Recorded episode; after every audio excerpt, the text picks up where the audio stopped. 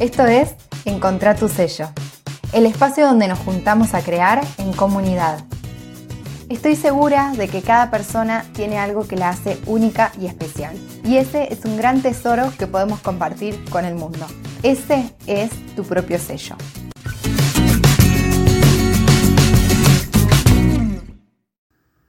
Hola creadora, ¿cómo estás? De este lado, Flor de Macondo, Labores y Oficios, una escuela online para aprender a estampar telas que tengan tu impronta y tu propio sello.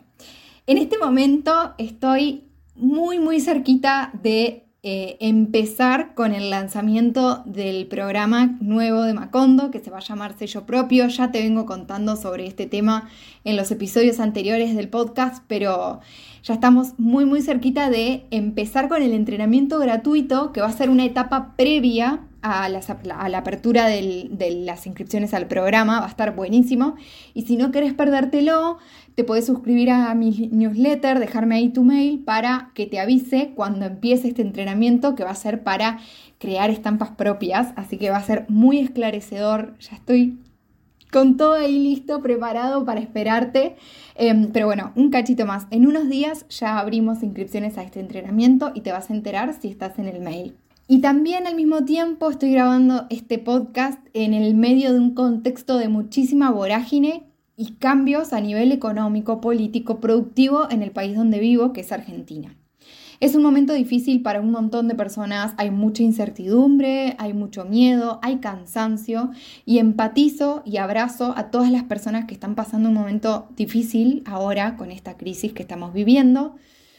Y el episodio de hoy eh, probablemente no sea para la persona que esté cansada, sino para vos que tenés todavía un cachito de esperanza y tenés ganas de seguir adelante con tu emprendimiento porque quizás no sabes muy bien qué es, pero hay algo que te dice que vale la pena seguir y decidís ver esta crisis como un desafío para hacerte más fuerte, más creativa, para seguir aprendiendo.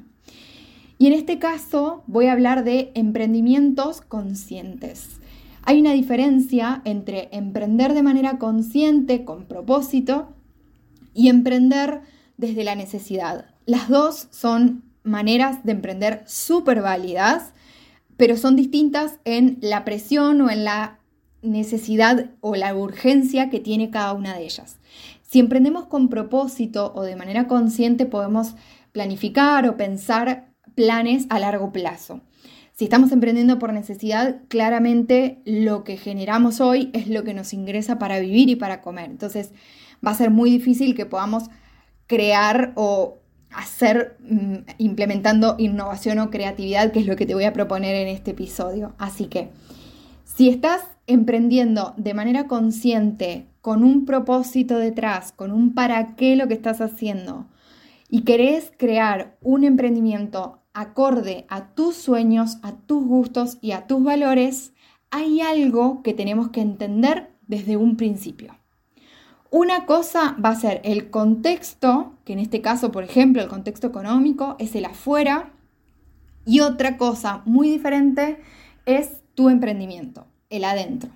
Son dos universos que conviven al mismo tiempo, como una línea delgada entre uno y otro los divide, pero está bueno mantener el equilibrio, ni que el contexto nos genere como una locura y una ansiedad, ni vivir en una nube a donde no me entero de nada y no, sé nada de lo que pasa afuera. Cuando uno de estos dos puntos se desbalancea o genera más presión que el otro, es cuando tenemos que prestar atención y actuar o no. Esto vamos a elegirlo y lo vamos a hacer de nuevo de manera consciente. En los momentos de crisis, el exterior es un caos. Y poco voy a poder hacer yo con ese caos que está sucediendo alrededor porque yo no tengo ningún poder de decisión en algo que está afuera de mi emprendimiento. Por lo tanto, deberíamos revisar qué tanto nos está afectando en lo anímico. Para esto te invito a que te preguntes cómo te hace sentir, por ejemplo, este contexto de incertidumbre, de crisis, de que no se sabe qué es lo que va a pasar, de aumentos. ¿Podés identificar alguna emoción en particular que esto te genere? Ponerle nombre a esta sensación. Y por último, también revisar con qué frecuencia estás recibiendo esas novedades del contexto. A veces cuando estamos muy afectados anímicamente por algo que está pasando afuera, también tenemos que poder regular o, de nuevo, elegir de manera consciente cuánta información de la afuera vamos a dejar entrar. También ya lo hemos visto con el COVID, por ejemplo, que si estábamos todo el tiempo con las noticias y demás, eso no generaba otra cosa que malestar, ansiedad, incertidumbre, frustración, tristeza. En cambio, cuando podíamos cerrar un poco el ingreso a ese tipo de noticias, podíamos estar más conectados con nosotros mismos y, poder tener por lo menos un rato de tranquilidad.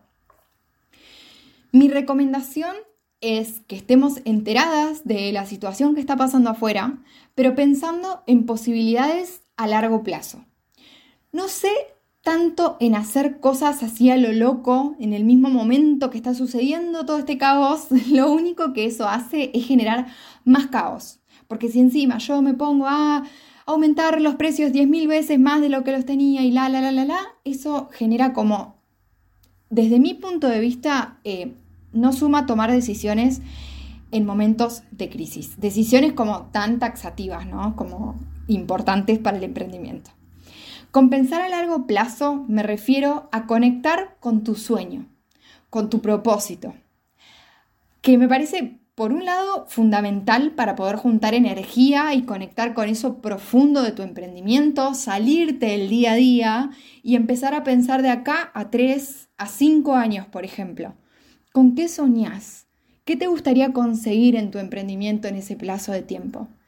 Intentando, haciendo el esfuerzo de eliminar cualquier objeción, barrera o creencia que te aparezca, porque lo primero que pensamos es, no, mira, este contexto no me permite planificar. Y al contrario, planificar, pensar qué es lo que queremos hacer, tenerlo bajado es lo que nos ayuda a concretar eso que, soñamos. Esto te lo digo por experiencia porque planifico hace cuatro años en mi emprendimiento y cada año me pongo objetivos y más allá de todo lo que sucede afuera, voy cumpliendo y es una cuestión de acción, no es una cuestión de contexto en la mayoría de los casos. Si una de las cosas, por ejemplo, que soñás es crecer con tu emprendimiento y que lo reconozcan por sus estampas únicas o por su valor diferencial, el precio de tus productos ya no va a depender solamente de tus costos. Sí, así como lo escuchaste. Diferenciarte te permite salir adelante con mayor tranquilidad en un contexto de crisis, porque los precios de tus productos no van a estar alineados solamente a los costos sino al valor agregado de ese producto. Y ojo, que no estoy negando que en una situación de crisis el aumento abrupto de los precios no nos afecte, porque sí, vamos a tener un margen de ganancia reducido, pero al tener mayor margen de ganancia justamente es como si tuviésemos un colchón un poco más mullido para amortiguar ese golpe. ¿Qué quiero decir con esto? Que a la hora de poner los precios no lo hagamos con lo justo, que sé que este es un problema que solemos tener, que vamos como sacando los costos así, ay, ay, ay, porque me da miedo como que se me vaya para cualquier lado el precio o que me quede más alto que la competencia. Podés poner un margen de ganancia que a vos te haga sentir que el trabajo extra que tienen tus productos, ese valor agregado, vale la pena o que está alineado, por ejemplo, a la vida que soñás con vivir. En el caso de una crisis como esta, vas a estar un poco más ajustada, como decía antes, pero probablemente puedas solventar al menos los costos o los gastos que te den, que te dé producir esos eh, tus productos.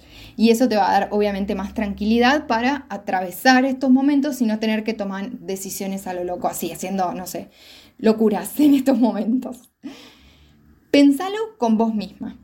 ¿Compraste alguna vez algo sin buscar el precio más barato, por ejemplo, solamente porque sentiste una conexión con la marca o con la persona que lo hacía? Bueno, esto a mí también me pasa y es una manera de consumir que me parece también interesante pensarlo porque es una forma consciente de consumir.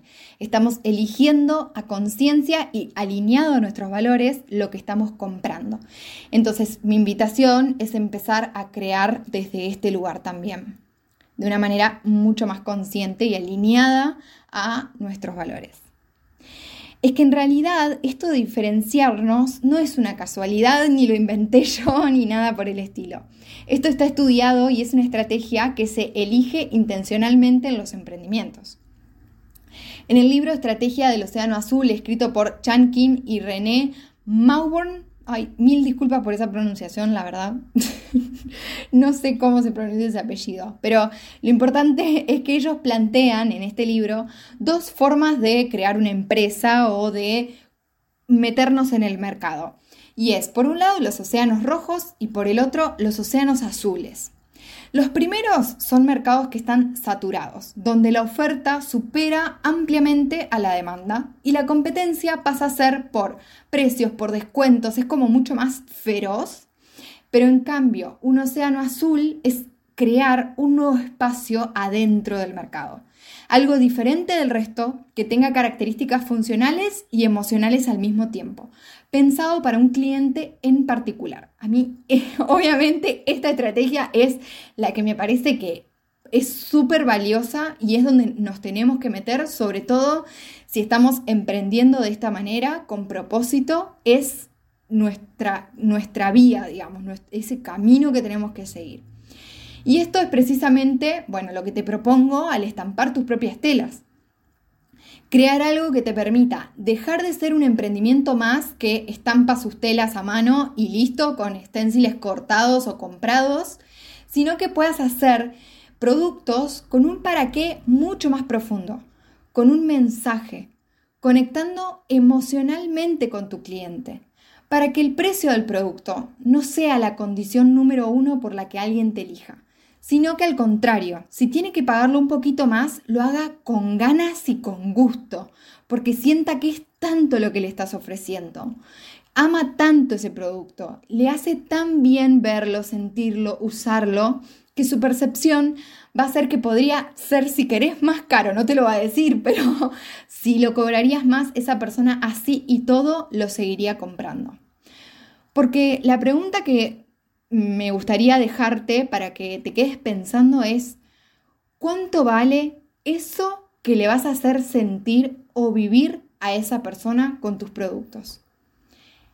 Esto de meternos en un océano azul, crear un espacio que no existía, crear algo diferente, crear algo único, hace que esa persona conecte de una manera mucho más profunda, porque no le estás ofreciendo solamente un producto estampado.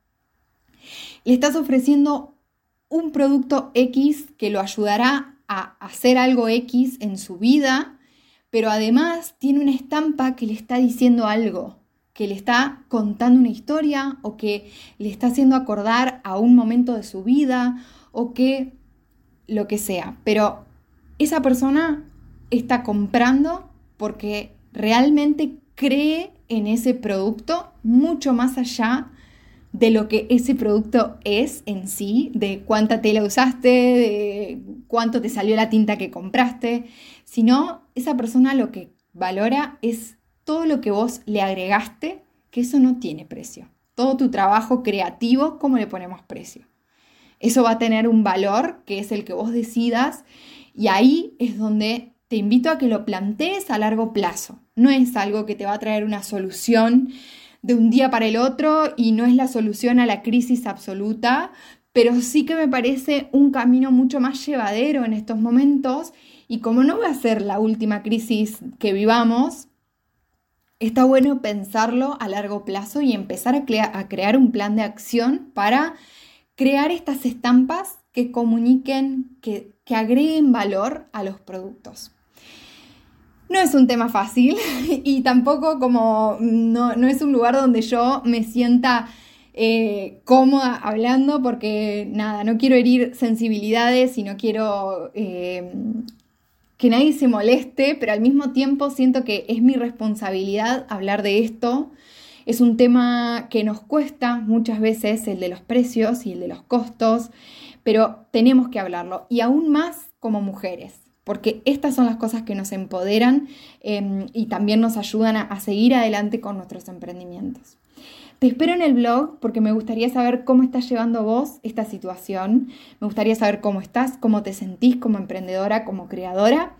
Eh, voy a dejar este encuentro subido al blog, así que comentame ahí, escribime y yo encantada de que sigamos intercambiando ideas, sentipensares sobre este tema. Te mando un abrazo enorme, espero que, que lleves adelante lo mejor posible esta situación y nos escuchamos en el próximo episodio del podcast.